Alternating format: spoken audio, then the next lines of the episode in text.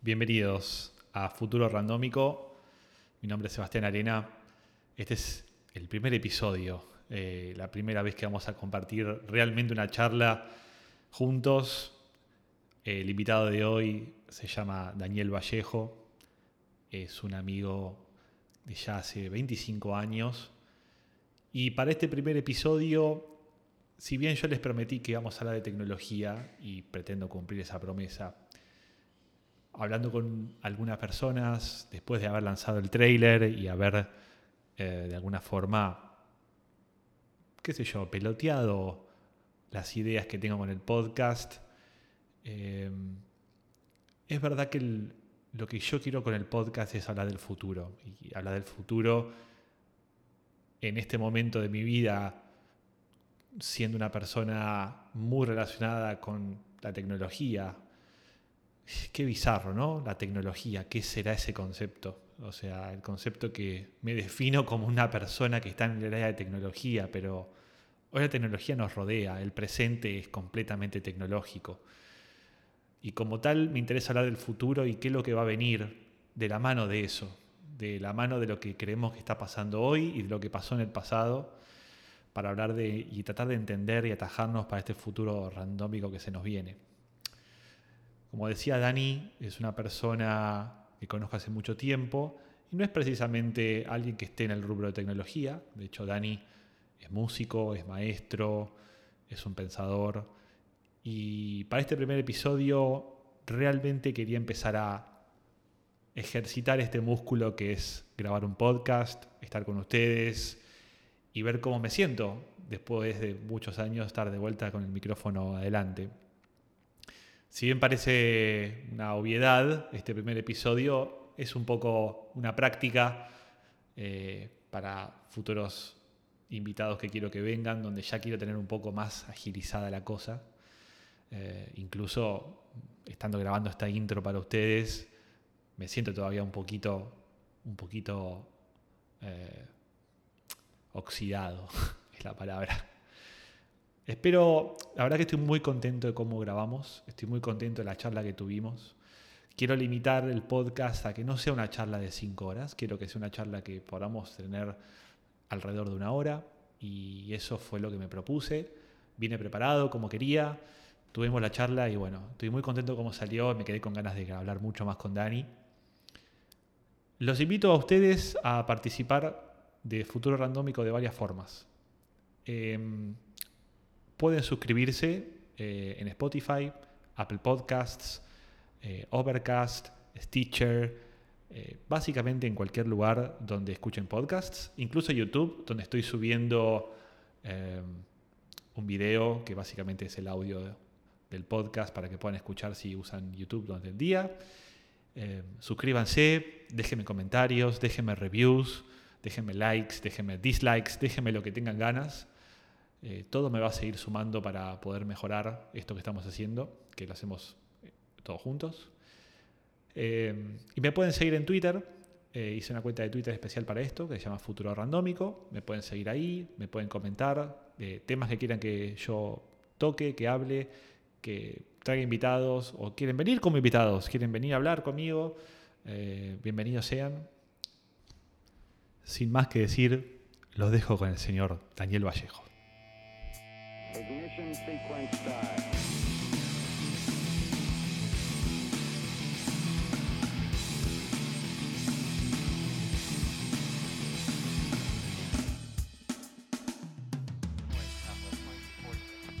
Estamos con mate.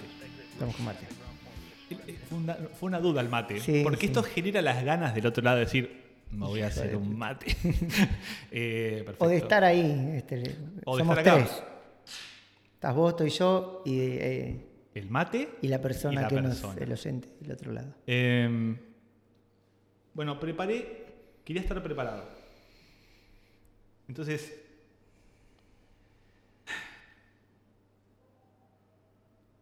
Te conozco hace ya 25 años. Parece una estupidez. Pero es una bocha. Es una bocha de tiempo, man.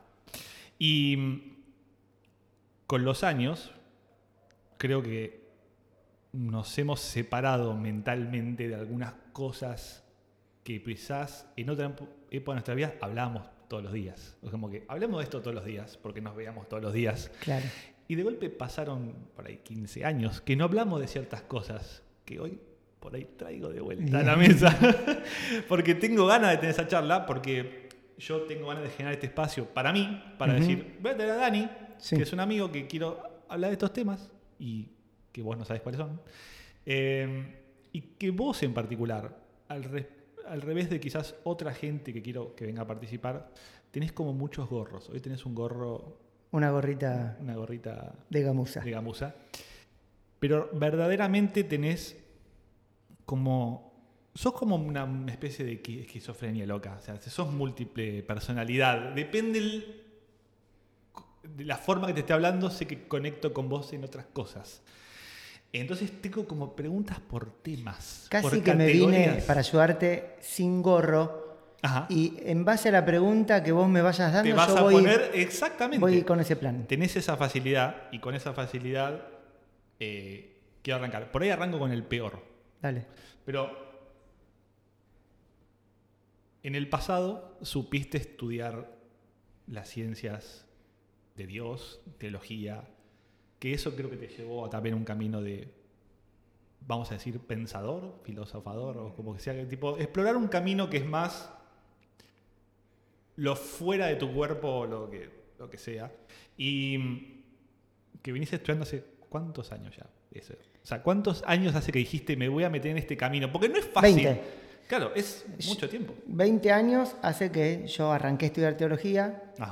Después eh, de un impas en el estudio de la teología de 4 o 5, empecé a meterme en otros caminos. Claro que si querés, esos caminos fueron preguntas que quedaron inconclusas de la etapa de estudiar, eh, de preguntar solo en un ámbito. A ver, yo vine, como muchas personas, con un chip de búsqueda. Mm. Eh, muchas de esas búsquedas estaban basadas en eh, cuestionamientos espirituales, mm. pero no yo no tenía herramientas para ni siquiera formular las preguntas que sentía, ¿entendés? Lo único que conocía era lo que heredé de mi familia y de mi educación, que era eh, la religión en donde yo nací. Yo nací en una familia católica, entonces dije, bueno, está bien, tengo preguntas espirituales, estudio teología de mi religión, estudio teología, es la ciencia que estudia Dios. Y en una época de nuestra vida donde estábamos aprendiendo a ser adultos, o sea, tipo salir de un quilombo de cosas mentales. Y... Eh, es la edad para. Te preguntas todo, te cuestionas todo. Mm. Y yo, eh, para suerte o desgracia, caí como en, un combo de respuestas de la Iglesia Católica. Claro. Digamos que las conocí. Las conocí todas y las suscribí. Quiero decir, yo las hice mías.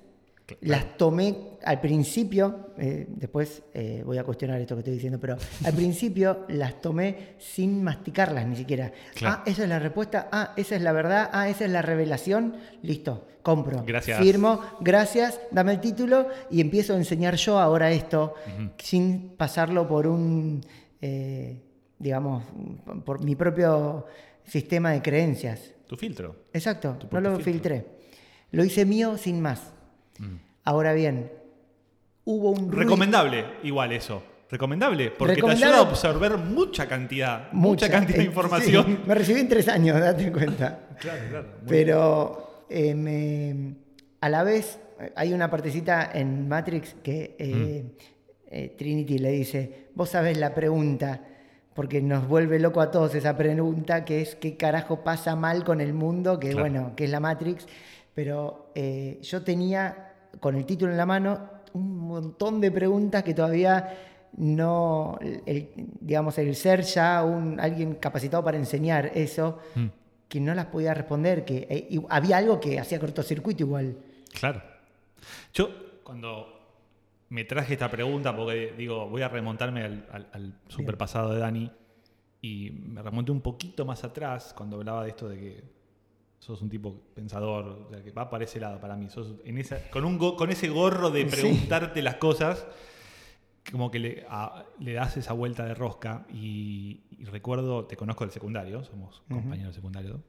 eh, tengo muy presente las últimas, el último año cuando tuvimos las clases de filosofía, mm. que el tipo decía, chicos, ¿qué vamos, a hacer acá? ¿Vamos a venir a estudiar filosofía o vamos a filosofar? Me acuerdo muy patente esa pregunta y todos como boludos, tipo, nadie quiere estudiar, queremos filosofar. Y pensamos que iba a ser el camino fácil y big mistake.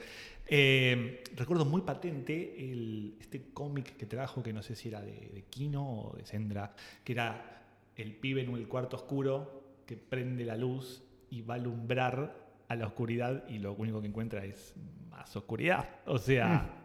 Al vos conocer más cosas, se te agranda el mundo de las cosas que no conoces. Claro.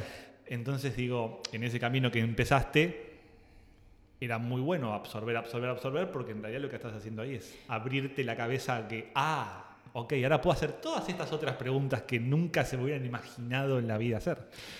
Meter conocimiento en tu cabeza genera la ilusión de que sabes. O sea, información no es igual a conocimiento en, esto que yo quiero decir, porque yo metí, eh, como si fuera una computadora, megas de información, pero después me di cuenta que era zaraza en cuanto a que la vida es como esa habitación que vos describís, no te va a alcanzar tu linternita para es como lo dicen los budistas, mete el mar en un balde, ¿no? que es tu cabeza. No se puede. Igual quiero como hacer una pausa, así que vamos a encontrar... no conozco el tono del podcast, o sea, lo estoy inventando no, estoy hablando con vos y cuando te... La, charla previa que hablamos decíamos, che, yo, Dani, te traigo no para la tecnología, para otras cosas. Acabas de tirar un concepto tecnológico que yo te puedo decir fácil, el 80% de la gente que la trabajo no lo discrimina. Mm qué es un dato y qué es información. Ahí está. Vos hablaste de conocimiento, pero tener datos de cosas no es información de la cosa. Información requiere analizarlo, procesarlo, masticarlo, entenderlo, volver al dato y seguir investigando.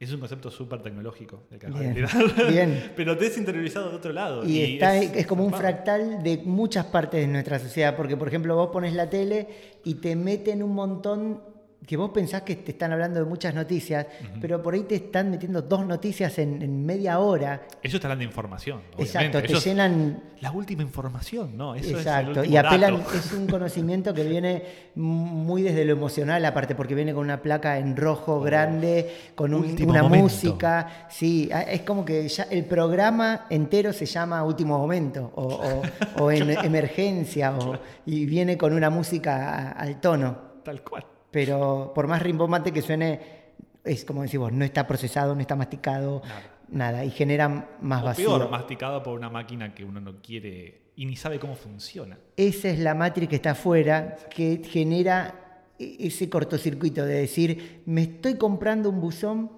me salió re caro porque invertí mis creencias, invertí mi vida arriba de esto. Y por ahí alguien que estuvo un rato largo inconsciente invirtió una familia o un trabajo arriba de esas creencias y todo.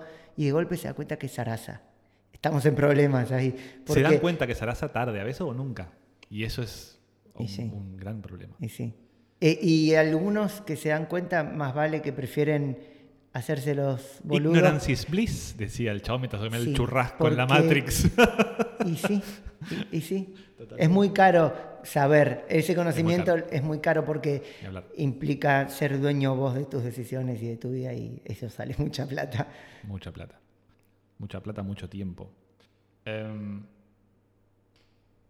no sé si sigo para ese lado. No, sigamos para donde quieras, pero lo que quería traer es algo que yo te quiero preguntar. De vuelta, es se llama futuro randómico egoísta, se tiene que llamar, porque es para mí. Y sí. Y mm, la última vez que hablamos, me mencionaste a Edgar Tolle, pero eso fue hace 10 años. ¿Cuál es el último chabón que leíste que dijiste, wow, este flaco me está abriendo el valero con esta... O sea, en esta rama, en esta, en esta parte de la, de la charla que estamos hablando de... Clarísimo quiero respuestas a todas estas preguntas. ¿Quién, chabón, le diste que, puedas comentarnos y tipo qué fue lo que flashaste con Perfecto.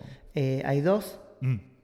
Y voy a subrayar tu palabra egoísta, porque mm. este es mi camino. Y en esa etapa de mi vida, donde yo leía de Cartolé y me abrió totalmente una dimensión nueva a la espiritualidad, mm. em, yo lo prediqué mucho, vamos a decir. Lo, lo invité a mucha gente que lo conozca. Y me di cuenta cuando hacía eso que tiene que darse con el momento de la persona. A tu, experiencia. Sí, ¿por qué? Porque si yo le doy, como esto lo aprendí dando clases a chiquitos, conocimiento a chicos que no se hicieron la pregunta por ese conocimiento, que no tienen la inquietud de aprender eso, es un conocimiento que cae en la nada. Digamos, mm. es como que yo te venga a hablar a vos y te dé una charla súper completa de cómo construir una pared, pero vos nunca en la vida tuviste una pared que se rajó. Ahora, en tu casa aparece una rajadura y ese conocimiento se vuelve todo. Exacto. Bueno, entonces, haciendo esa salvedad, te digo quiénes son las personas. Me parece muy bien. Eh, uno es eh, Sergi Torres, que es una persona que básicamente da charlas, eh, estuvo en Argentina varias veces, él no tiene así como un contenido, pero lo que sí, sus charlas de lo que van es devolver a la persona, a cualquier conflicto que tenga, a mirar el conflicto, en vez de ir a buscar una respuesta afuera, a un libro, a un maestro, mm. a una religión, meterse en su experiencia, a ver qué sentís y buscar en esa pregunta, en esas inquietudes, ahí la respuesta. Esto es algo que, eh, digamos, te hace sí o sí confiar en tus recursos. Entonces me gustó porque... O salir a fabricar nuevos. O salir a fabricar, exacto. Eh, ver, te invita por un lado a ver los recursos que tenés y por otro a ver qué caducos que están los que te mm. dieron. Porque todo lo que viene de afuera, o inclusive si es un conocimiento tuyo, pero de otra época, está caduco. Porque la respuesta a la pregunta que yo me hago hoy tiene que ser una respuesta de hoy. La, suponete, llevando a la tecnología, las preguntas tecnológicas que nos hacemos hoy, si las respondemos con manuales del 90, del 2000 o lo que sea, no existe. están caducas porque eh, eh, ya eh, lo que no es ahora está tarde, está llegando tarde. Y muchas veces en, la vida aplicamos eso. Esto me funcionó a los 20, bueno, a ver, mm. y no, no va. Tal cual. Está muy bien. Eh, ¿Dónde lo encuentro este tipo? Eh, hay mil, audiolibro, libro, hay mil charlas en YouTube, es súper actual. Él una vez por mes sube. Decime de vuelta el nombre. Sergi Torres, con S y con G. Sergi como Sergio, pero sin la O. Bien. Es un, señor, de, un chico de Barcelona, bastante joven. Bien. Y la otra persona es también es muy personal esto, es muy personal. Es parte de la experiencia que quiero que cuentes, está perfecto, está perfecto. O sea, no, no, no, me, no nos podemos sentar a hablar con el micrófono adelante o sea, quiero dejar de esa parte de lado. Hay que hablar desde la experiencia personal. no, me voy a excusar más. no, no, no, está, muy bien que lo sientas. Pero lo digo sabiendo que eh, esta fue la puerta para mí en esta etapa de mi vida. Y para otros por ahí no va a ser esta puerta. La puerta se va a llamar de otra manera. Pero bueno, para mí ahora se llama eh, Carlos Castaneda. Ah, yo no soy inculto total. bueno, este Castaneda escribió un libro en el 68, 69, por ahí, 70, que se llamaba Las enseñanzas de Don Juan. Es un indio de México que a través de plantas de poder, peyote y esas cosas, le abrió la percepción y él escribió un libro con un compendio de enseñanzas de cambios en la vida que le dio. Ahora bien, ese libro fue furor y todos se identifican a Castaneda por eso. Bien. Esta persona, después que pasaron los años y siguió en su aprendizaje, él no consumió más plantas de poder y se dio cuenta que eso, este maestro lo hizo porque él era tan cabezadura que solamente conmoviendo la realidad de esa mm. manera podía desestructurarlo primero para darle el conocimiento que mm. después, eh, bueno, así es que Carlos es enseñado, es eh, iniciado en este camino y él le llama camino del guerrero. Es un camino de lucha.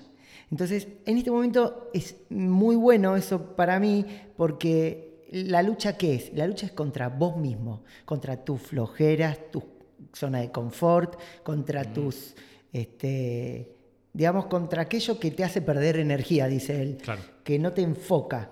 Eh, y esto te lleva a un estado, al contrario, de sobriedad total, porque te obliga a sacar todas las variables de la ecuación que te hacen boludear, básicamente, y tener una vida impecable, dice él. Entonces yo dije, wow, qué loco, el resultado de esto es ahorrar energía y tener claridad mental. Mm. Y yo dije, en un mundo en donde abunda la información al pedo, donde abundan los intercambios sociales al pedo. Mm. Por ahí, este, al principio, uno no sabe cómo balancear esto y termina como con una vida social un poco acotada. Y, ¿A qué te refieres con eso? Y que este, en vez de tener intercambios sociales, muchos amigos, digamos, y salir mucho y qué sé yo, eh, si, eso te hace perder energía o no te reditúa. Pero ¿no crees que eso también es producto de la sociedad de los últimos años? Sí, sí. O sea, eso no existía mm. hace 500 años. No existía no, Hace 500 años no, no tenías. No, pero sí este, existía e, esta cosa de, buscar afuera, de, salir y, de distraerse, por, decirlo de otra manera, ¿no? Entonces, esto lo que hace es, al contrario de distraerte, enfocarte. Entonces te hace estar atento. Yo estuve, no leyendo, escuchando otros podcasts y de, cómo me inspiré para armar esto y demás. Uno de los que sigo mucho, que es es Joe Rogan, que es un tipo que es un cómico, básicamente, que tiene algunos intereses que se alinean con lo mío, que es, le gustan mucho temas con inteligencia artificial y demás, y como apasionado de un lado que no es técnico, el chabón hace las preguntas que por ahí a un técnico nunca se le ocurrieran hacer. El flaco está como muy promulgador de la movida de tomar cosas para tener viajes con la mente, porque él digamos, consumiendo esto, está empezando como a cuestionarse si en realidad la realidad pasa por ese otro canal que en vez de por este.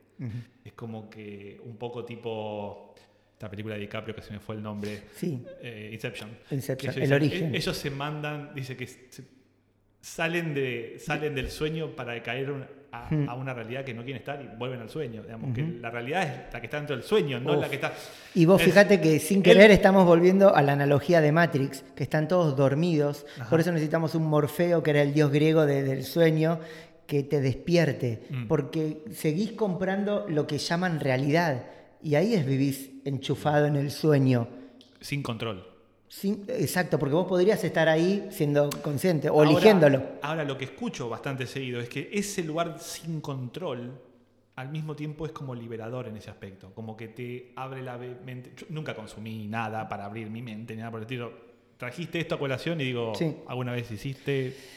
Ahora que estás leyendo el libro, te picó la lombriz y decir, mm, podría probar esto controladamente y ver, tipo, qué viaje me voy. No porque... Em, de alguna manera yo ya, yo ya estuve ahí de otras maneras, o, por lo decirlo de alguna manera, eh, yo ya me di cuenta que esto que llamamos realidad y es tan sólido es como más por un lado poroso y por otro lado tiene capas. Viste, vos pusiste la analogía de Inception. En esa película la realidad donde están despiertos es una realidad. Cuando van al sueño, eso también es la realidad. No es que no es la realidad, es un sueño. Y después van a otra realidad más profunda y otra, y uno podría ser como una cebolla, capa sobre capa, y todos son la realidad. Porque lo que se llama realidad es aquello en donde se fijó tu atención. Este es un concepto nuevo que te estoy dando, que se fija tu atención en un estado, bueno, esa es la realidad. La realidad es trabajar ocho horas, tener familia y contribuir a la sociedad, bla, bla. Ese discurso lo conocemos todos, se llama realidad. Y también la realidad es, me fumo o me consumo un mm. hongo y viajo a un mundo en donde es otra... Y mm. bueno, eso es otra realidad. No es que no es. Y yo creo que tenemos la mente un poco cerrada a veces y acotamos como a lo que entra en nosotros. Ahora, al mismo tiempo, solamente. esta realidad, eh, estamos confinados en ella. Lo que estos tipos dicen es, ese es el medio por el cual yo puedo vivenciar eso otro y cuando vuelvo a esta realidad, vuelvo con otra cabeza. Exacto. La, idea no es negar ninguna realidad, sino ser, ampliar, digamos, tu, ese es el objetivo, ampliarlo. Por eso me traigo como cositas de, esos otros reinos, de esas otras dimensiones. Vos fíjate que vuelvo al plano de la ciencia. La ciencia en los últimos 20 años se puso un montón más como más blanda, si querés, hasta el mundo más duro de las matemáticas, con la incorporación de, la cuántica y todo eso, hasta en las computadoras cuánticas, se abre el, mundo de la posibilidad como, como hecho. Viste que está el cero, el uno y aquello que podría ser o un cero o un uno. El gato está vivo o está muerto dentro de la caja.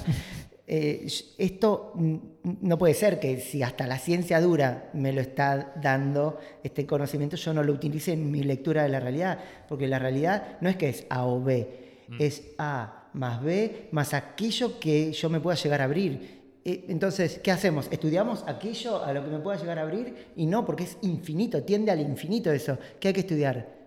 A uno mismo. Ahí está todo. Ahí mm. está tu... Ahí, ese es el universo. muy bien. Perdón. No, no, no, está, está buenísimo. Igual me quedé con la analogía de la cebolla, trayendo. No quiero caer. Tengo tanto para hablar con vos que quiero hablar, que mm, no sé si estás tan familiarizado con esta. De vuelta traemos a Matrix.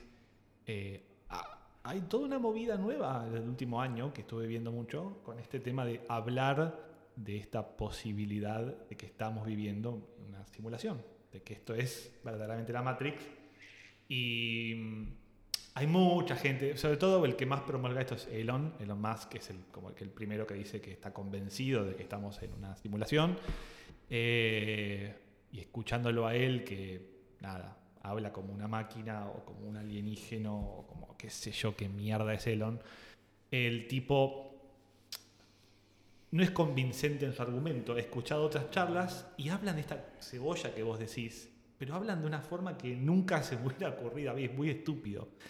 Pero pará, ¿en qué nivel de la cebolla estamos? O sea, ¿qué hay arriba? Porque siempre estamos dando para abajo, tipo, ¿cómo hago para meterme para adentro y ver? Sí, sí, pero ¿qué hay afuera de esta? O sea, ¿qué hay más allá? Y como que, más allá del argumento de la simulación, o, sea, la hipótesis y el argumento de la simulación y demás, eh, al cual recomiendo que escuchen al señor Nick Bostrom y demás, que capo en el tema, está metiéndose en eso.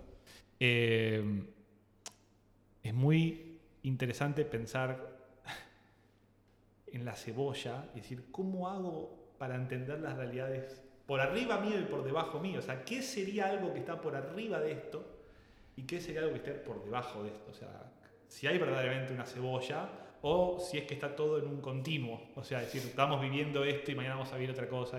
nada. Eh, meto una cosa ahí. Dale. Si yo agarro tu pregunta y me sirve para salir a buscar la respuesta afuera, o sea, investigo eh, eh, objetos que alteren o consuma cosas o cosas de la realidad, o me hace escuchar más charlas y, ¿me entendés? Ese movimiento de ir afuera mm. me saca y me saca y me saca y, y comparo con el pasado o me voy al futuro, ese movimiento de salir, yo caí en la trampa y eh, Te fuiste al carajo. Y me quedé más dormido en lo mío. ¿Entendés? No me, mm. fui ni para adentro, ni para afuera, ni nada. Ahora, si agarro la analogía esta que vos me decís, encontré una pregunta, algo que me invita a, de alguna manera, a preguntarme más cosas. Y me hace, y yo te digo, la respuesta siempre va a estar en donde estás, en la realidad. Pero tan literal quiero que lo tomes como en donde estás ahora, donde está tu cuerpo ahora, donde estás ahora, y sobre todo, que esto es lo que niega el conocimiento empírico que venimos arrastrando, lo que sentís ahora, porque ya no es una llave de conocimiento intelectual, sino que viene de la mano de las emociones, que eso es el plano que ahora tenemos que aprender. Ya aprendimos en el iluminismo y toda eh, eh, esa catarata de, conocimiento intelectual que nos dejó el siglo XX, un montón de conocimiento que... Eh, nos llevó a las guerras mundiales, suponete. Sí, sí, sí. Es totalmente desconectado de las emociones. Bien. Ahora viene un conocimiento en donde la emoción se transforma en una llave, en una llave que a mí me va a hacer entrar profundamente, pero eh, en el lugar en donde estoy. Y voy a, como dice Buda otra vez, mm. a despertarme.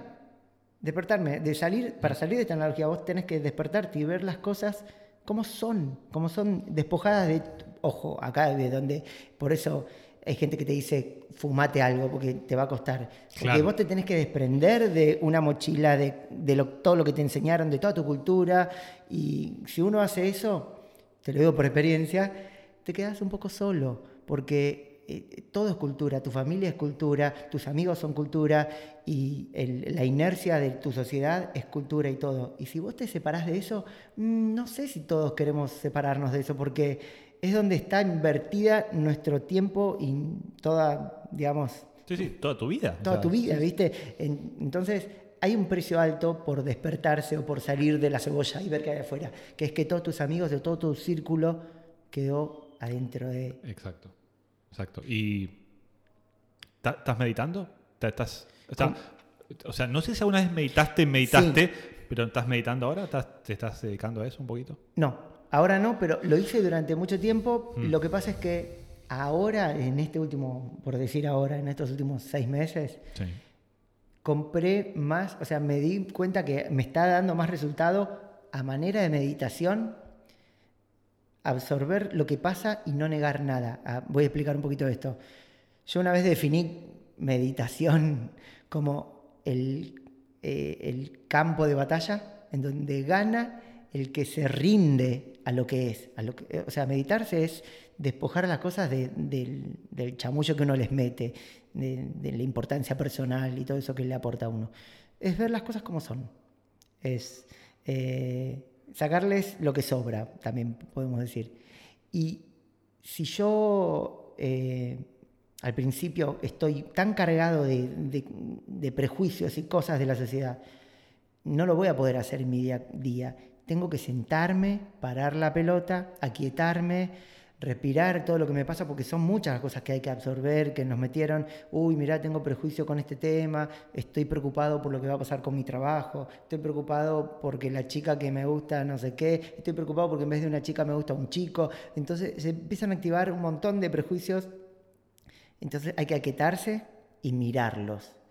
Eso es al principio. Después uno puede en la vida, mientras van, cuando uno se va poniendo más al día y ya tiene menos cosas pendientes que procesar, funcionar en el día a día y trabajar con lo que surge. Uy, me peleé con tal cosa. Bueno, mi meditación ahora es ver esta pelea, ver por qué pasó, ver por qué me siento tan, impactó tanto en mi emoción eh, ver por qué mi búsqueda está en la tecnología, en, esto. Igual estás hablando de un, lugar donde experimentaste muchos años la meditación y que ya sabes que al sentarte a meditar te aparecen esas cosas. Yo intenté muy fugazmente en los últimos tiempos tratar de hacerlo, me cuestan horrores porque sobre todo hay que, creo que es medio obvio, pero hay que buscar el espacio para hacerlo. Mm.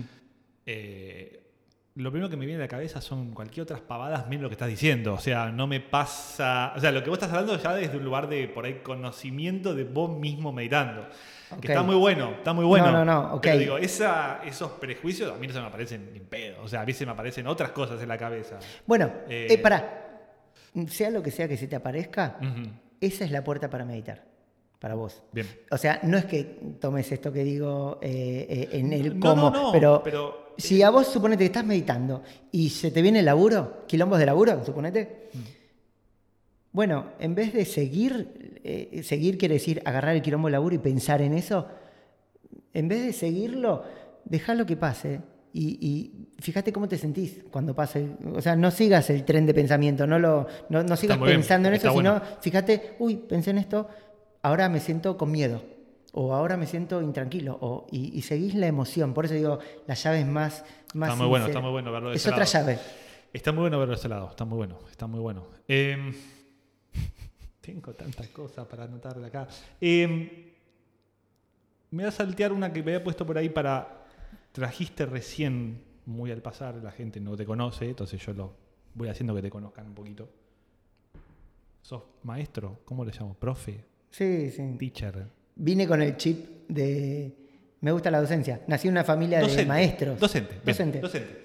Eh, de niños pequeños. De niños pequeños. ¿Edades? Chiquitos. Y desde los 6 mm. hasta 99. con los coros trabajo con gente adulta, pero eh, durante más o menos 19 años di clases en primaria. Bien. ¿Cómo estás viviendo toda esta... ¿Cómo, vive, ¿Cómo se vive desde una institución educativa toda esta movida celulares, incorporación de tecnología?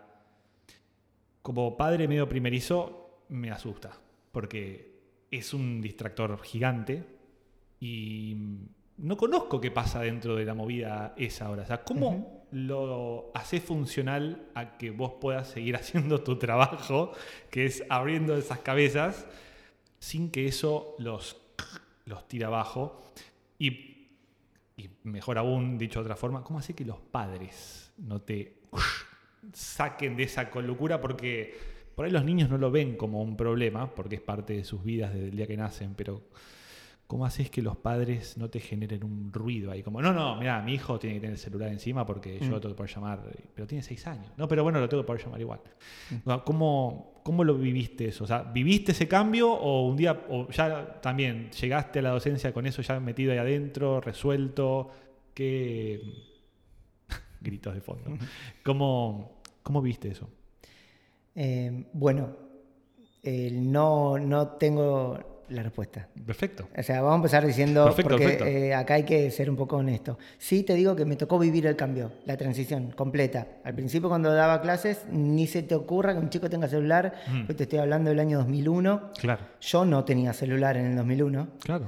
Y em, por otro lado, este eh, el acceso a los chicos llegó bastante más tarde. Inclusive cuando llegaba el, aparato celular, eh, la accesibilidad que ellos encontraban era muy poca, ¿viste? No, había aplicaciones en el celular. Entonces después sí. Eh, así que voy a enfocar más en la primera parte, cómo impactó en los chicos y todo eso. ¿Puedo meter una cosita personal primero en lo que es tecnología y esto? Para mí el celular o todo el uso de las tecnologías que hacen los chicos es algo que refleja algo que ya está en los chicos. A ver, ¿a, qué voy?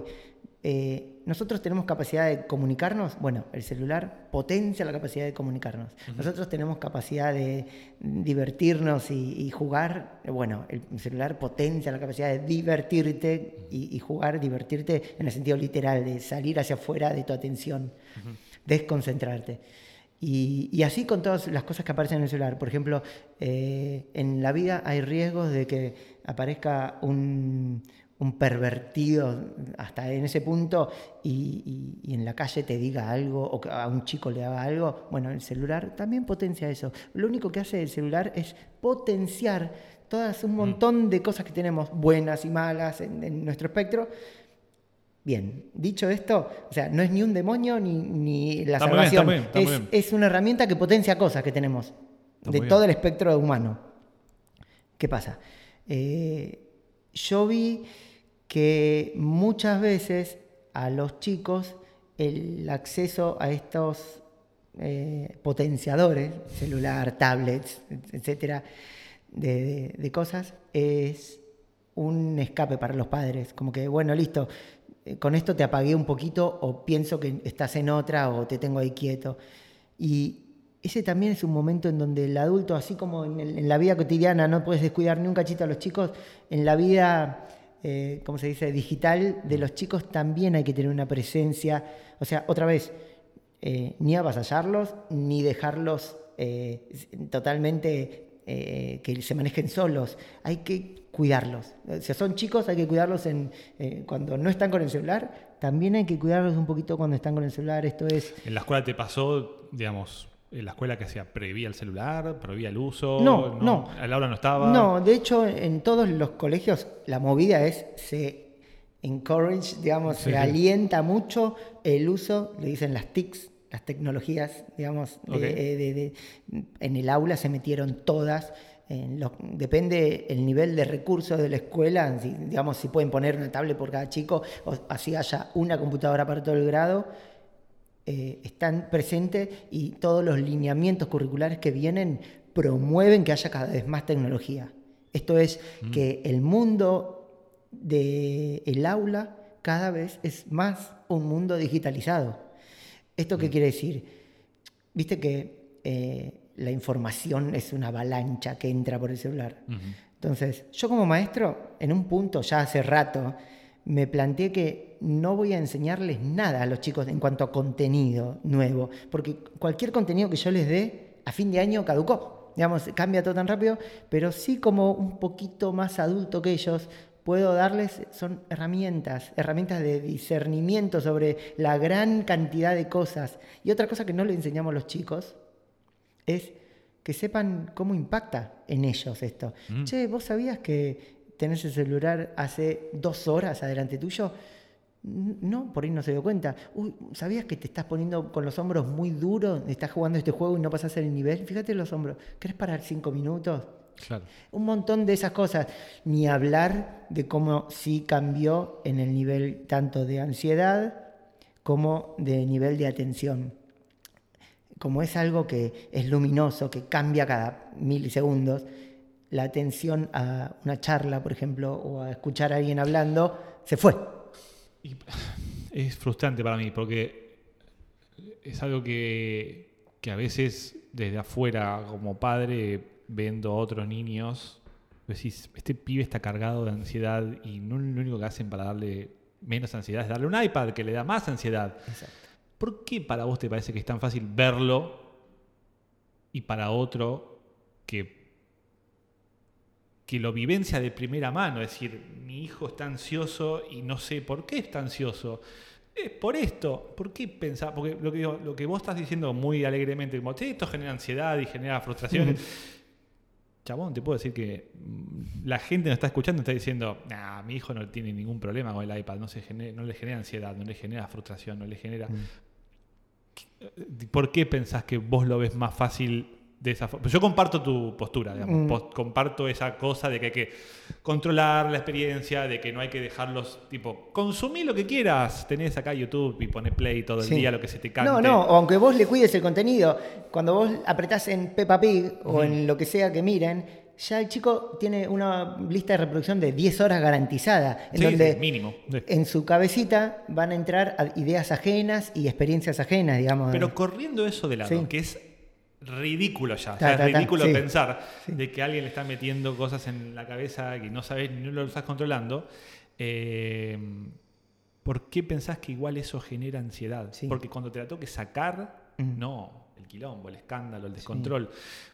¿Por qué a vos te, ¿Por qué llegaste rápido a esa forma? O por ahí no llegaste rápido, pero ¿por qué llegaste a, esa, a ese clic de tipo, che, esto obviamente genera ansiedad? ¿Qué es lo que viste que y la respuesta es a la vez eh, simple y oscura. El lado simple es, eh, viste que yo te nombré esta gente que me ayudó en mi camino a mirarme cada vez más a mí y dejar de buscar respuestas afuera, sino mirarme a mí.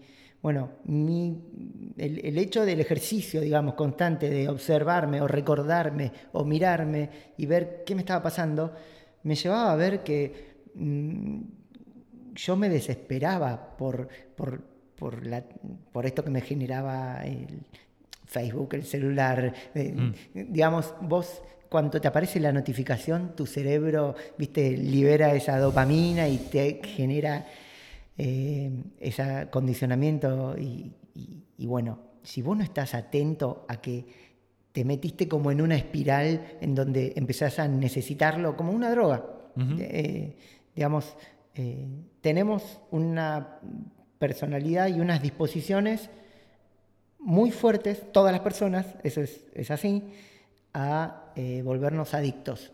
Nos podemos volver adictos a ir al gimnasio o adictos a leer, cosas que aparentemente son buenas, pero uno es adicto en el momento en que puede, no puede dejar de hacerlo, digamos que ya no lo elige. Y a veces con estas cosas nos, nos generan adicción. Entonces es es duro y difícil verlo en un chico que decir, uy, es adicto a, esta plataforma, es adicto al Fortnite, es adicto mm. al celular o a la tablet, o es adicto a que a tal hora del día necesita el impulso luminoso fuerte en los ojos y bueno, eso es una parte de la respuesta, la observación de uno mismo, digamos. Pero la parte oscura que decía antes, la parte interesante. La parte interesante es que si yo agarro el celular y tengo una experiencia con cualquier programa o con cualquier un motor de búsqueda o con un, este, eh, una plataforma de red social, por no nombrar a nadie y ser lo más amplio posible. Libro cara. Exacto. Entonces, y tengo una experiencia y esa experiencia agarro el celular y se satisface, yo después voy a soltar el celular y voy a seguir con mi vida. Pero nada en el celular y en, en internet y, en todas las plataformas de redes sociales, sobre todo, no sé si la gente lo sabe, pero está hecho para satisfacerte. Al contrario, está hecho para dejarte más inconforme y que vos quieras una foto más y que quieras algo más. Entonces, e, eso es lo que genera que tenga tanto éxito eso, porque le dieron en la tecla. Pero hay un montón de gente que va a seguir escuchándolo y el que sigue escuchando no dijo, eh, estos boludos, y cortó. El 90%. El 90%, perfecto, gracias a los tres que se quedaron escuchando. Eh, bueno, editá todo y pon esto al principio. Em, no, pero ahí viste la tecla en otra cuestión, que, es esta realidad de que todo esto que está pasando alrededor eh, está estudiado, de que uno se engancha más, interactúa más y está más presente. Con la frustración con y la, la frustración, la ansiedad y la bronca que con estar feliz. Porque si estás feliz, hey, estoy feliz, voy a hacer las cosas para... No te vas a estar enganchado, ¿entendés? y ahí aparecen mientras nos preguntamos cómo salir de esto, aparecen un montón de programas y series que ridiculizan esto. Tipo, mm. ahora se me viene a la mente el capítulo de Black Mirror que se llama, creo que Free Falling, de la chica que persigue los likes. likes. sobre todo en la adolescencia, ¿no? Pero toda la vida uno está buscando ese lugar en la sociedad que te pone en un lugar mínimo de popularidad, de aceptación. A todos nos gusta que nos diga que nos quieren y un like es una forma muy pequeña, pero bueno, en donde tu cerebro ahí te tira la dopamina que dice, ah, te quiere, alguien en el mundo vio esto y le gustas, pum, pum te puse el me gusta.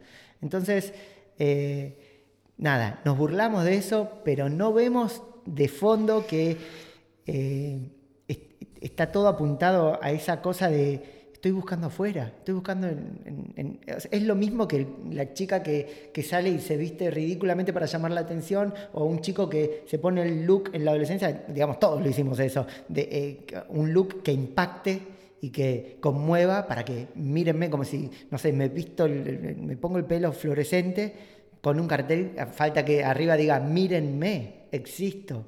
Ahora creo que, como decís, todos igual lo necesitamos. Digo, estamos hablando de esto mientras estamos grabando el podcast. yo, todo el tiempo me puse carteles.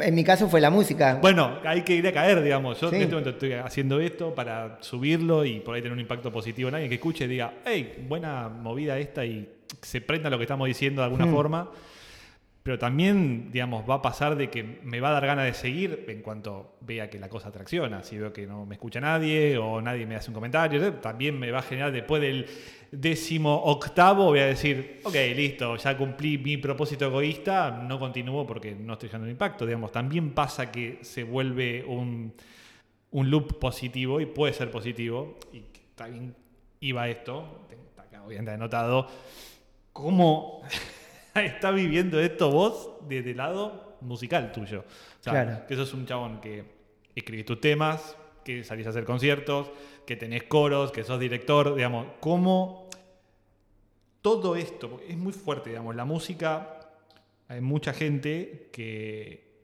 como yo, que yo lo vivo, que primero por la mano de ustedes, que son, digamos, mis compañeros de alma de toda la vida, vivir rodeado de músicos todo el tiempo, digamos pero que soy un tipo súper musical en el aspecto de que me gusta incorporar cosas nuevas y, puedo marcar el día con la música. O sea, si tengo un mal día, transformarlo en un peor día, o si tengo un mal día, transformarlo en un mejor día porque escucho el tema que me corresponde.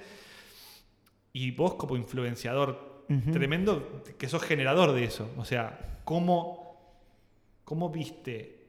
Porque también la tecnología en el lado musical por ahí está aplicada distinto, pero digo, ¿cómo está transformando la tecnología oh. al mundo musical. Porque te cuento una que, estuve escuchando yo, que me pareció sorprendente, te la tiro porque no la sabes, seguramente no la hayas escuchado. Eh, está, hay un podcast del MIT que es de eh, inteligencia artificial y el, tipo lleva gente de todos lados, ¿no?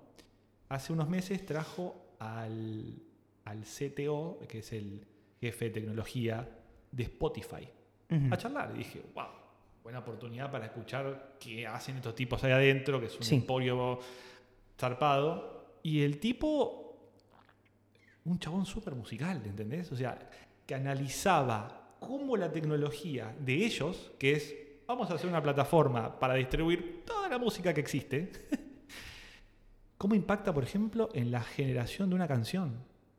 de cómo antes estabas limitado a un medio físico que tenía 45 minutos, 60 minutos y que hay que meter tantos temas y que los temas tienen que ser de 3 minutos y no sé qué, que ahora de golpe tenés completa libertad de hacer lo que se te cante. Y que eso creativamente puede ser bárbaro, pero puede ser también un desastre, porque el hecho de abrir la caja de Pandora de libertad absoluta, total, y, y, tener, tener recuerdos míos de unir esa charla con escuchar a, Pergolini hace 15 años hablando con los Iriakuriaki, que habían lanzado un disco que vos podías agarrar y mezclar los propios temas porque habían liberado cada track. Y el chabón hablaba en ese momento de decir, no, el futuro de la música es que yo libere los temas de esta forma y que la gente haga su propia mezcla. Yo decía, no es el futuro de la música ese, es un futuro que el chabón se inventó, eh, que claramente hasta el día de hoy no ha sucedido, pero qué interesante pensar que el chabón diciendo, che, por la facilidad que no son los Beatles mezclando en un cuatro tracks, pisando un track arriba de otro track porque se me acabaron los tracks y no tengo manera de meter otro track. Em, ¿Cómo te impacta a vos en el proceso creativo? O sea, ¿cómo estás viviendo este tema? Porque también te he visto evolucionar en tu proceso creativo, en las que, vos todo lo que estás contando lo, pasás al mundo musical, a una canción, a una o, por ahí un concierto, o una puesta en escena, o lo que sea, que también tiene su evolución, que también tiene su... Mira, em, Muchas preguntas juntas te hice. Sí, y tengo que empezar después de toda una vida en la música, porque eso sí, desde que nací, por estar en una familia de, músicos, tengo que responderte, no sé. Primero. Es que no queda porque otra. Eh, no sé la respuesta a eso, estamos, sí, claramente, en un momento bisagra con eso, porque esto cuando yo era chico no estaba y ahora está y no sabemos qué carajo es. Pero vos sos el, pero, pero te digo cómo impacta en eso. Desde mi experiencia limitadísima, te digo que ese gran acceso a una pluriformidad de músicas mm. y, y todo al contrario, a la música le hizo muy mal. Cada vez la música es más parecida. Obviamente te estoy hablando en lo que es música comercial o lo que se dice industria de la música. Claro.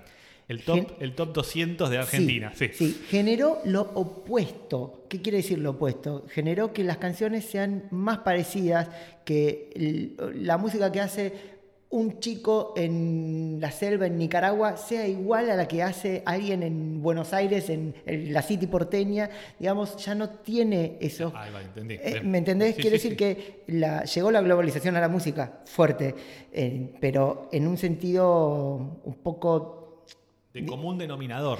Sí, y tiene también el costado oscuro, que es que si no está ese común denominador, no entra en el mainstream, no entra en, una forma de música en donde puede llegar a, otros lados. ¿A, qué voy? Que está buenísimo eh, Spotify, pero vos te pones a mirar y es lamentablemente muy poco la gente que escucha música nueva. Las canciones de Spotify que tienen todos los clics en el siglo XXI, hoy, que, tienen la mayor cantidad de escuchas, son las canciones de los 60, de los Beatles, los 70, los 80, los éxitos de los 80 deben ganarle a todo, ¿me entendés? Y después los hitazos de ahora de la industria. No es que ayudó realmente, o sea, yo por lo menos no vi eh, que haya ayudado. Lo que sí eh, mejoramos con este tipo de plataformas virtuales es que ahora cualquier chango que tenga un mínimo de, acceso a la tecnología puede poner con un billetín este, no tan grande su disco a disposición de todo el mundo. Eso es, está bueno eso. Eh, y ahí podemos tener un impacto. Otra vez, quiero acentuar la parte en que no sé la respuesta, ¿no? Pero sí veo estos, estos factores jugando en la ecuación. Por un lado, todo el mundo aporta. Entonces, la opinión de un disco que sale en una discográfica y algo super indie es, lo mismo eh, eh, a, lo que es decir musical. Y por otro lado, las reglas de juego, las reglas de juego tan inamovibles de hace 20 años. Tiene que tener tantos likes la canción, tiene que sonar así, o sea... Está bien, es un momento bisagra. Es una cárcel en ese sentido. Es un momento bisagra porque me imagino que las discográficas siguen requiriendo los mismos parámetros que hace 20 años, que por ahí no son los mismos parámetros que deben tener. Pero es, feo porque eh, uno, esos parámetros se les metieron tan adentro que uno quiere que su disco suene así, mm. que yo quiero hacer el trap que suene como el último, ¿entendés? Y uno lo empieza a desear. Y sin querer, eso mata algunas cositas eh, de aporte individual que puede tener uno. Y bueno. Igual rescato dos o tres cosas que dijiste que, me gustaría como por ahí hacer, o resumirlas o analizarlas diferente, pero digo, me gustó mucho parece una obviedad, pero esto que dijiste, digamos, lo dijiste de un lugar muy, eh, muy de creativo. Es decir, la música del chabón de Buenos Aires no suena como un chabón de Buenos Aires. o sea, si vos escuchás a Cerati, suena como un chabón de Buenos Aires. La ciudad de la furia, claro, de Buenos Aires. Pero se está perdiendo. Y te lo tomo por ese lado y hmm. me, me lo hiciste poner blanco sobre negro recién cuando hmm. dijiste eso. No lo había visto de ese lado. Claro. Lo había visto sí como un, como un denominador, pero no como desde el lado de, hey, no está sonando la música como tendría que estar sonando con la característica de lo que sos. Ojo, hay, gente que rescata, obvio, su folclore, qué sé yo. Está, está bueno que si escucho Drexler, nunca va a dejar de ser pop, pero siempre una murguita, un candombe, una milonga, o sea, ritmos uruguayos. Lo mismo, no sé, eh, autores, se me viene ahora Natalia Lafourcade, que pone muchos ritmos folclóricos de su país, y así, digamos, eh, no lo veo como lo general, pero bueno. No, es masivo, está bien, está particular. Está muy bien, está muy bien. Sí disiento en, en, lo que hablaste, que por ahí lo dijiste, pero no desde el lado que es el tema de la exploración de la música. Porque para empezar, me parece que una... No sé por qué es, no le encontré nunca la explicación a esto. Vos por ahí desde un lado de músico sabés entenderlo mejor, pero no hay mucha gente que se dedique a la exploración de la música. Es como que la famosa ¿Y a vos qué música te gusta?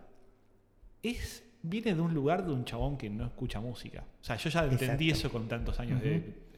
Si vos me y, y sí hay una preferencia, sí hay una inclinación, o sí me gusta más esto que lo otro, y el encasillamiento de decir, che, loco, si escucho death metal, no puedo escuchar a Justin Timberlake. Mm. ¿Por qué? ¿Por qué? mierda? No podías escuchar una cosa.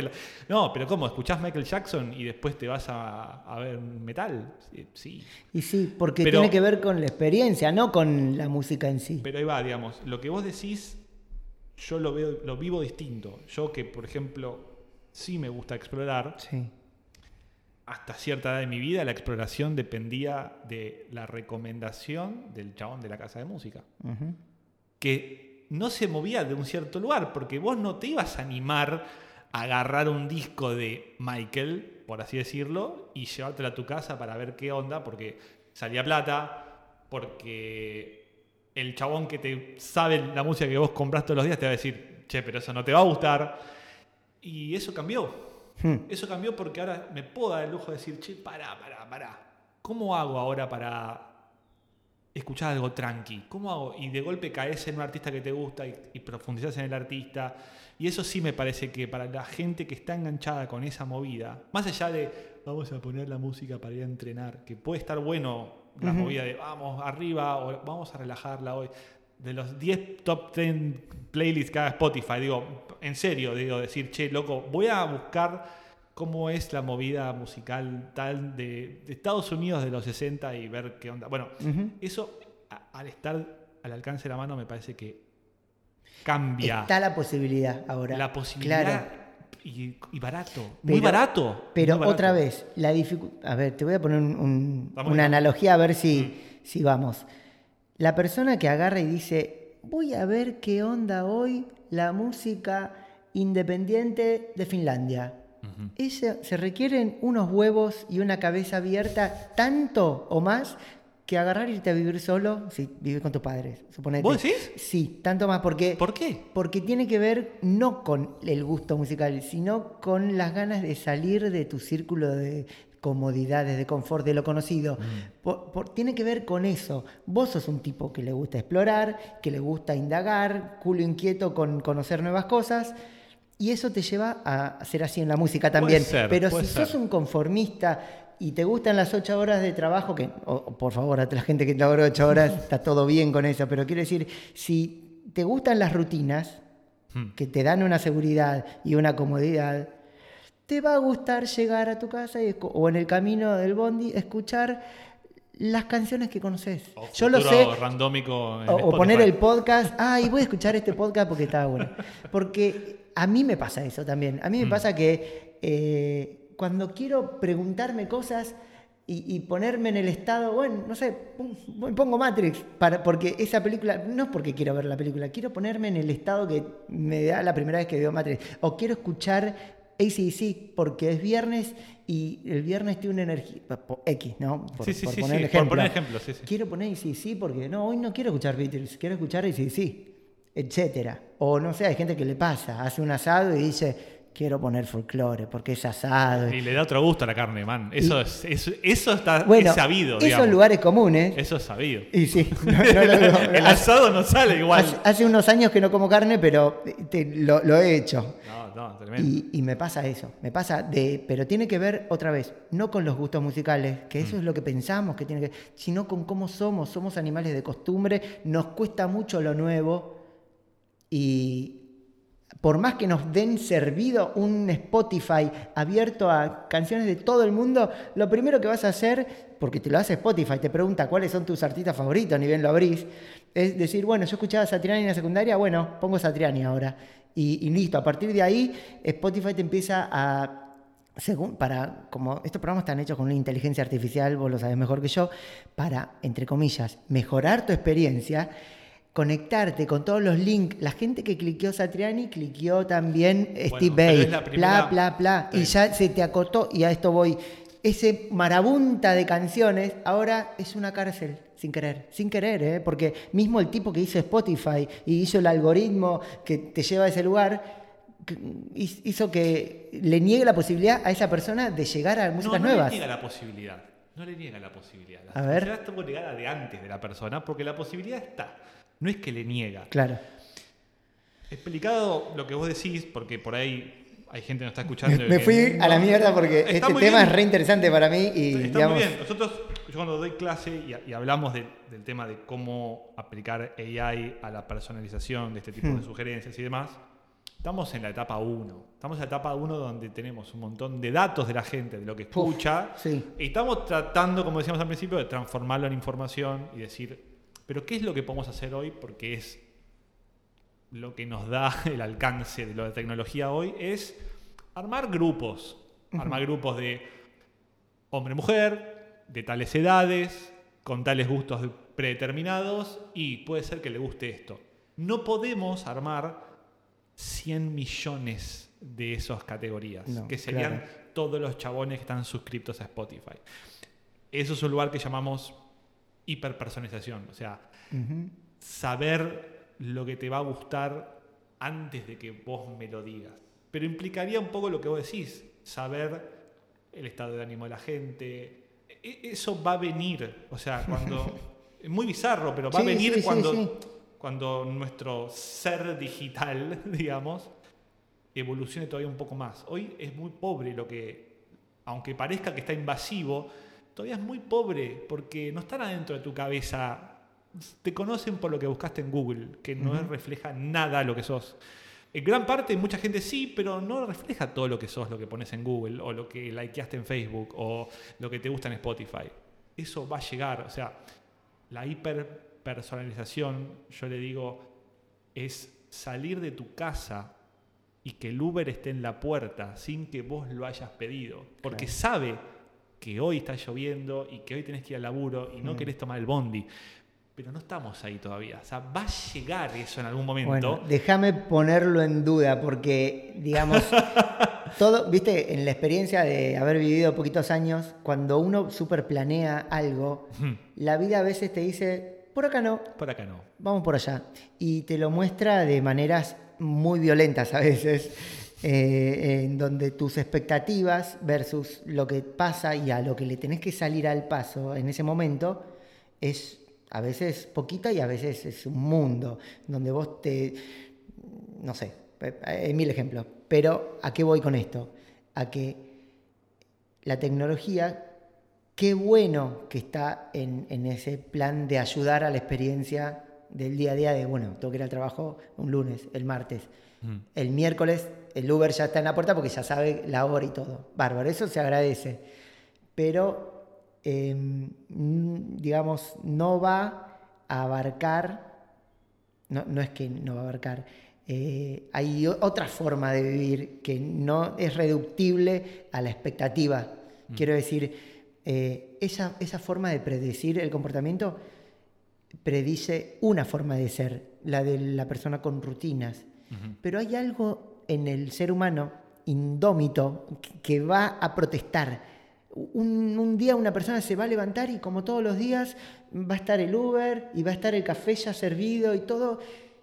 Y se va a querer arrancar esa personalidad como si fuera algo como un traje que ese día te queda chico y decís, no, hoy no puedo ir al trabajo, hoy no puedo, como te pasa a vos que te levantás todos los días y un día te levantaste y decís, uy, tengo una familia o tengo un hijo o tengo un trabajo, pero como si fueran de otra persona, porque, uff, tomé muchas decisiones en random y bueno, me parece que eh, mientras mejora la tecnología, para que equilibre la balanza, tiene que mejorar la autoobservación. Y para no eh, dormirse en esos ¿Te preocupa esto? Uf. Es algo que, digamos... Sí, sí, me preocupa en mí, ya no en la sociedad, porque lo veo en mí. Yo abro la computadora y digo, bueno, eh, voy a estudiar japonés. Y empiezo a estudiar japonés, porque ahora, estos días estuve estudiando japonés. Y, y, al otro día me levanto y hago lo mismo y hago lo mismo. Eh, no sé, y otro día me levanto y tengo ganas de hacer otra cosa. Está el día lindo y digo, bueno, voy a salir a caminar. Pero la tecnología está para eso no está para domarte. No, totalmente. A eso, por eso al principio puse el ejemplo de que el celular y todas las plataformas son herramientas que potencian lo que somos. Mm. ¿A, qué voy? Que si yo soy una persona rutinaria y no lo observo. La computadora me mete a un nivel tan profundo en mis rutinas que el día que está lindo y yo tengo ganas de, salir a caminar en vez de quedarme estudiando, en vez de hacerle caso a esa voz, bueno, me voy a sentar a estudiar sin ganas o voy a empezar a desoír cosas como que, uy, hoy tengo ganas de comer otra cosa en vez de esto que me sirvo todos los días, etc. Por eso digo que así como trabajamos en la tecnología, que es una caja de Pandora y un universo diseñado para potenciar, como te dije antes, cosas que ya tenemos, no es que ni es cárcel ni nada. Tenemos que trabajar en lo que de verdad queremos y en estar atentos a nuestras necesidades.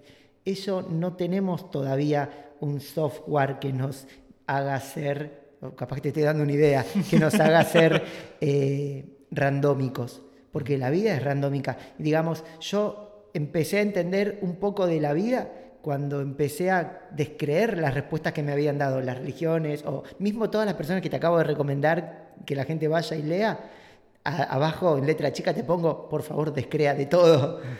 Porque ahí está la data, en que no hay data.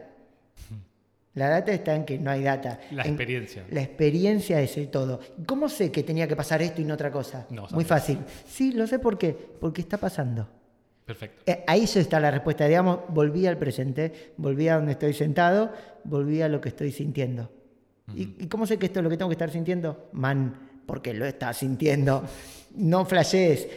Eso es despertarse, eso es ser consciente. Vivir desde tu lugar. Creo que me contestaste.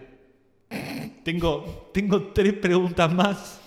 Eh, tengo más, tengo muchas más, pero quiero también tener una, un, autolímite a esta charla espectacular que estamos teniendo, que podemos seguir offline. Eh, creo que hablamos recién un poquito de qué es lo que te preocupa que está viniendo esto que vos decís. Mm. Lo dijiste como cárcel. ¿Hay algo más allá que te preocupe de esto, de este futuro tecnológico que estamos viviendo? ¿Hay, algo que realmente digas, esto es una amenaza, esto me preocupa, esto no me gusta? personalmente siempre, digamos, o como sociedad, o como quieras verlo? ¿Es algo más allá de esta cárcel que vos decís que se está fabricando o hay algo todavía peor? Es que con respecto a la tecnología, volviendo a esto. Hay un futuro tecnológico para mí, como que está hoy interlineado, o sea, hoy ya es inseparable de alguna forma, me parece. En vez, entonces, en vez de hablar del futuro, te voy a hablar de presente, de esto, de esta irrupción que tuvimos tecnológica en, estos años. Em,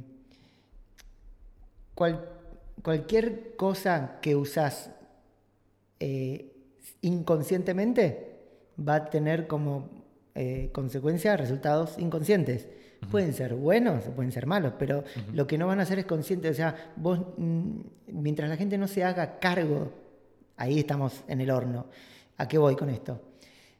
Por un lado, eh, queremos todo el tiempo eh, descuentos, cosas que nos hagan tener experiencias de consumo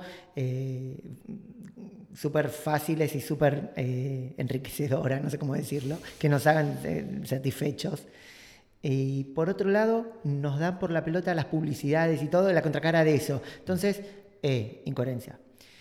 Nos encanta ser sociales, ser eh, gente que está en contacto con mucha gente mm. y que nuestra opinión sea escuchada. Y publicamos y retuiteamos y compartimos contenidos en las redes y le damos, somos amigos de gente que ni siquiera vimos nunca en formato físico. formato físico. Para decirlo así. Pero después nos, nos da por las pelotas cuando eh, gente que no conocemos opina de nosotros. O sea, no nos bancamos la contracara de, esto, de esta tecnología. Es difícil Te puse, te puse los dos ejemplos, tanto en el consumo como en las redes sociales, suponete. Entonces, eh, no seamos hipócritas. La tecnología la estamos bancando entre todos y estamos construyéndola todos a través de nuestras experiencias. Ahora, banquémonos el, el producto que estamos creando, porque es eso para mí lo que tiene, que se está creando una gran bola de nieve, pero una gran parte de esa bola de nieve está siendo creada inconscientemente. Quiero decir, ni siquiera los grandes cerebros en el MIT, ni en el Valley, ahí en San Francisco, no sé cómo se llama. Silicon Valley. Silicon Valley. Ni siquiera ellos saben, porque esto es algo que es la conciencia de ahora manifestándose. Mm. La conciencia ahora se está manifestando, en vez de en guerras mundiales como en el siglo XX, se está manifestando en el mundo virtual. Y cada vez más ese es nuestro mundo real. Y hay que acordarse cada tanto que no somos virtuales. Por más que está buenísimo eso, somos, eh, tenemos también una experiencia, tenemos un cuerpo, tenemos, este, bueno, nada, no, quiero ponerme en plan hablar, por eso, no hay que ser hipócrita, yo participo un montón, estoy en redes sociales y compro y tengo Estás grabando un podcast. Estoy grabando un podcast, pero, pero bueno, mientras uno haga consciente las cosas, Mm. Viva la tecnología, viva la música en Spotify, viva todo. Yo lo único que te digo es no perdamos la conciencia de lo que hacemos. Está muy bien. ¿Hay algo que sí estés esperando que pase? Que tipo conscientemente diga, hey, me encantaría que esto sí suceda. Uf. Uno, uno de tantas cosas, digo. Una de tantas. Una, una buena, decir, che, esto sí está viniendo y sí lo estoy esperando.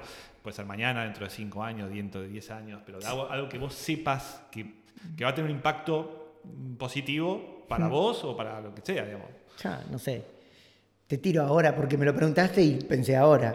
Imagínate que eh, la pantalla que pones todos los días y que te lee la cara, las emociones, mm. entonces te dice, hoy estás para tal cosa y te pone tal tema, bueno, que te lea la retina, que te vea más o menos tu sudoración y te diga, che, loco, hace una consulta porque te veo que, bla, bla, puedes tener síntomas, o suponete el chip que te van a implantar para que no uses tarjeta de crédito, bueno, que también te diga, chequea este, el colesterol porque hay Eso está pasando, ¿sabías? Sí, bueno, está Pasando, está pasando con el Apple Watch, sí. te monitorea el corazón permanentemente, todo ah, el día. sí, escuché. Y ahora, te, por ejemplo, si tienes arritmia o cosas por el estilo, digamos, valmos del corazón, tiene tres, cuatro cosas que detecta, te avisa, hey, acabas de sufrir esto, mm. hacete un chequeo porque potencialmente dentro de un par de años puedes tener un bardo. O sea que hay algunas de esas cosas que están viniendo, todavía no está fuerte. Te traigo un ejemplo que... Sí, escuché algo también cuando si manejas y detecta que o te quedaste dormido o no. Bueno, los autos de ahora sí vienen con detector de cansancio. Eso sí. Y el Apple Watch tiene otra, otra también. Yo no tengo Apple Watch. Eh, no, me gusta tener reloj pero ciertamente esas cosas son interesantes. Tiene ahora, eh, ya un caso se, se supo, detector de caída brusca. Mira. O sea, si te detecta que tuviste un gran movimiento de tu brazo y estás en una posición quieta ahora, como que te caíste, te hiciste bolsa, ah, llama 911 solo. Y dice, este tipo se hizo troncha, no sabemos cómo, pero se cayó bruscamente y hay que venir a buscarlo y manda el GPS donde está y todo. Y hubo un tipo en una bicicleta haciendo mountain bike, se cayó por el acantilado y estaba vivo en el fondo, pero el teléfono llamó a 911, avisó a los parientes, eh, hubo una caída brusca de este flaco, vengan a buscar hasta acá. Y cayeron a las dos horas y estaba ahí todo hecho troncha y se salvó. Mirá, bueno, genial. Una buena. Una buena. Está esa y este, tenemos pendiente también eh, todo lo que es tecnología y, crecimiento en lo industrial, mm. eh, cuidar un poquito más cómo impacta eso. Medio ambiente. Eh, sí, sí, porque por ahí sí, eso logramos ser la única especie que se puede cagar 100% y pensar que no sufre las consecuencias en, lo que hace. Tenemos una deuda todavía ahí con eso. ¿Hay destino o hay futuro randómico?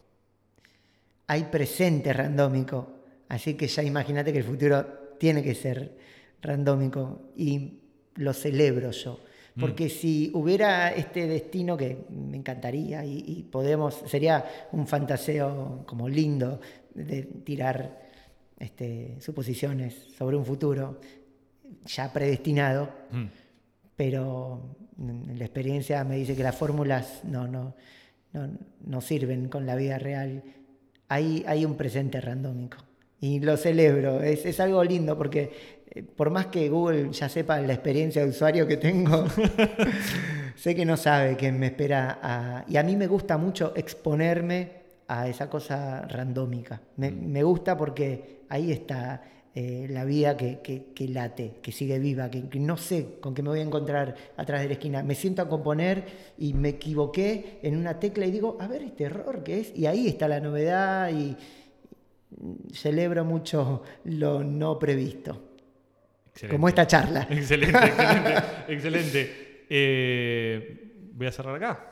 Vamos a cerrar acá. Sí. Eh, Yo primero, o, por último, te quiero felicitar por este lugar de honestidad en el que armás el podcast y te abrís vos a, a, lo randómico. sí, a full, a full, a full, porque la idea es esa. Genial. Eh, mil gracias por venir. Mil gracias por la cortina musical de Futuro Randómico Oficial, que salió también de una charla cualquiera un día. Y Exacto. Está, eh, la cortina está hecha hace más de un año. Sí. Cuando no había idea de podcast siquiera. O sea que eh, así de randómico todo. Eh, gracias por venir y, espero verte pronto en otra charla. Con gusto.